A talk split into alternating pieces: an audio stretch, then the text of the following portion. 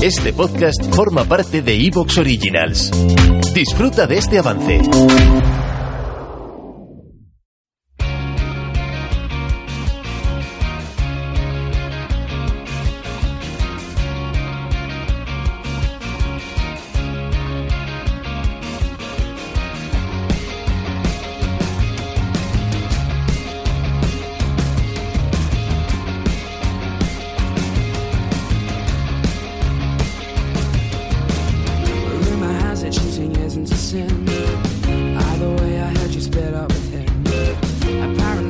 Get over her flaws.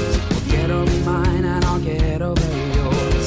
Don't wanna hear about your broken heart. Everybody says that good things never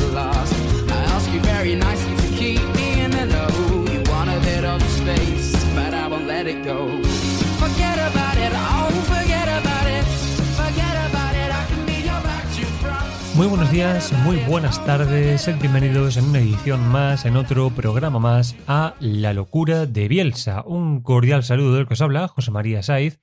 En esta ocasión tengo para vosotros un programa dentro de nuestra serie Imágenes de los 90 que me parece que es eh, fundamental. Yo creo que es eh, una, una imagen noventera absoluta a nivel global. Creo que es una de las imágenes más poderosas de esta, de esta década. Y eso que en esta imagen, como todos sabemos, ni siquiera hay un balón de por medio, ¿no? Pero la patada de Eric Cantona a Matthew Simmons, aficionado del Crystal Palace, en enero del año 1995, no fue solo un hecho curioso, no fue solo una agresión de un futbolista a un aficionado que eh, fue consecuencia de una agresión verbal de este aficionado a un eh, futbolista, sino que es además un punto muy necesario para eh, ver cómo la opinión pública, la justicia, cualquier organismo que de alguna manera se dedique a separar el bien del mal, lo legal de lo ilegal, terminaron por señalar a los protagonistas de este hecho, que son Matthew Simmons y eh, Eric Cantona, pero creo que nadie terminó de señalar a los verdaderos responsables de este tipo de, de circunstancias que no fueron ni uno ni otro y que vamos a señalar en la locura de Bielsa. Pero la verdad que este episodio eh, no solo va a tratar de esa acción, ya que vamos a hablar de Eric Cantona, no vamos a hacer lo que hace todo el mundo, que es eh, simplemente irse a esa noche de enero del 95, hablar de la patada y ya está. No, vamos a contar quién es Eric Cantona, porque esa es la parte que creo que le hace justicia al personaje. Eric Cantona no, no es un personaje sencillo. Eh, es, es atrayente, eh, tiene eh, las cosas llamativas de uno de los grandes jugadores de, de su generación, pero tiene luces y sombras. Y en el mundo de hoy en día, en el mundo de la hipocresía que tapa esa realidad o esa, em, si queremos, virtud de eh, la, eh, la corrección política, del decir lo que tienes que decir porque así lo marca la, la sociedad, quizá defender a Cantona es eh, complicado, ¿no? Pero creo que él mismo se, se defiende, no hacen falta que, que nadie más lo haga. Cantona fue un jugador sensacional, fue un hombre y es un hombre polifacético con una gran carrera también como, como actor. Me parece que es un gran actor, Eric Cantona, por cierto. Es eh, uno de estos personajes eh, noventeros eh, de la era pre-internet con dos caras muy marcadas, ¿no? Eh, no dejó a nadie indiferente. Cantona, para unos era un héroe, para otros un villano, para unos bueno, para otros malo. Nadie quedó tal cual estaba cuando pasó Cantona por, por su vida, ¿no? Cantona nació en Marsella el 26 de mayo del, del 66, perdón, 1966 y se crió en el barrio de Les Caillols, en el seno de una familia de clase trabajadora compuesta por su padre, Albert, enfermero y pintor aficionado a sus ratos libres, que descendía de inmigrantes italianos, sardos concretamente, y su madre era Eleonor, que era hija de un español, concretamente catalán, de Martorell que se exilió en Francia tras la guerra civil. Surgió de las categorías inferiores de la USEG, aquel mítico USEG del mítico también Guy Roux, que no sé si se pronuncia así o no, ya sabéis que mi francés está un poco oxidado, eh, pasó de ahí al Olympique de Marsella, concretamente en 1988, a cambio de una cifra muy importante, 3 millones de euros de aquel momento, y honestamente, todo iba bien, todo estaba dado para que Cantona fuera una leyenda en Marsella. Tras 22 partidos había marcado 5 goles, lo estaba haciendo muy bien.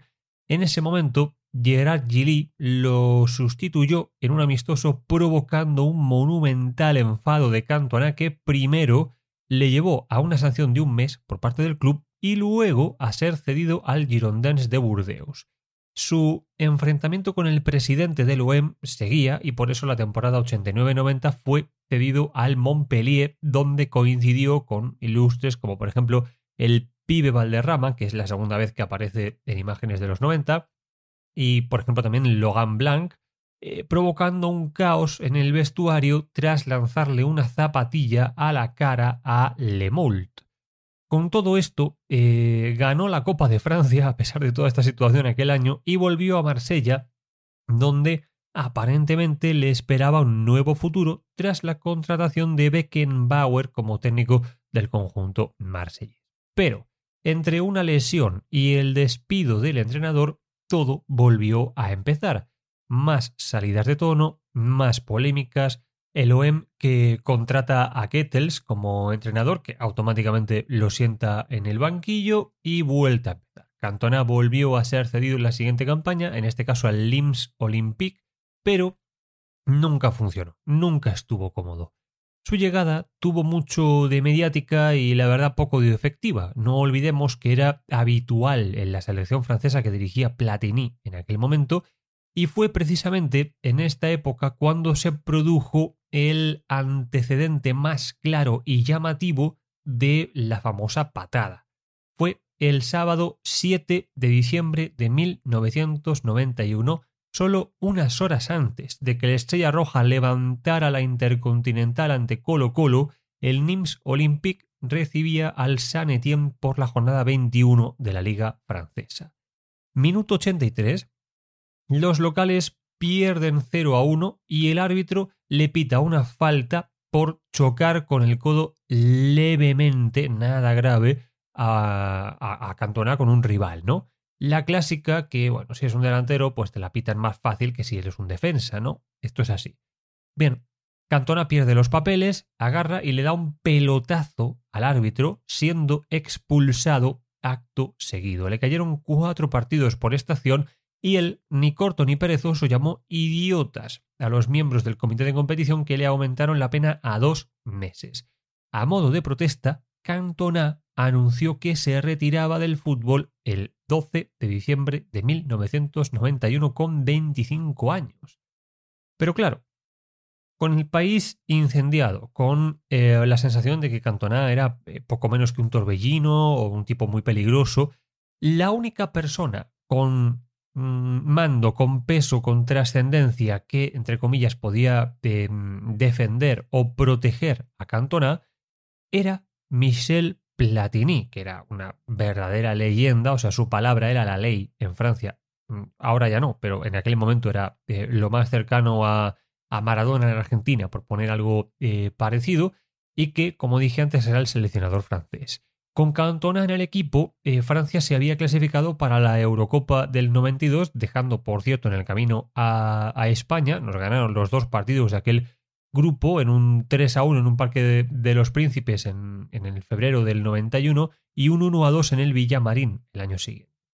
En el último encuentro de esta fase de clasificación, Cantona le había hecho un doblete a Islandia justo en noviembre del 91, a nada de que pasara toda esta situación y eh, como no se quería perder a Cantona porque se entendía que las opciones de Francia en esa Eurocopa del 92 pasaban por eh, contar con Cantona, el cuerpo técnico de la selección francesa se volcó en la búsqueda de un equipo que aceptara eh, tener en sus filas a, a Cantona, un equipo que pudiera pagar su salario, que le pudiera dar fútbol de nivel, en fin, todo esto, ¿no? Y en este sentido, el que se destacó de manera más llamativa fue el segundo entrenador de Platini, que es eh, Gerard Houllier, que luego eh, pasó por el Liverpool, si recordáis, tuvo una muy buena carrera como, como entrenador en, en, solitario y que eh, llevó a cabo.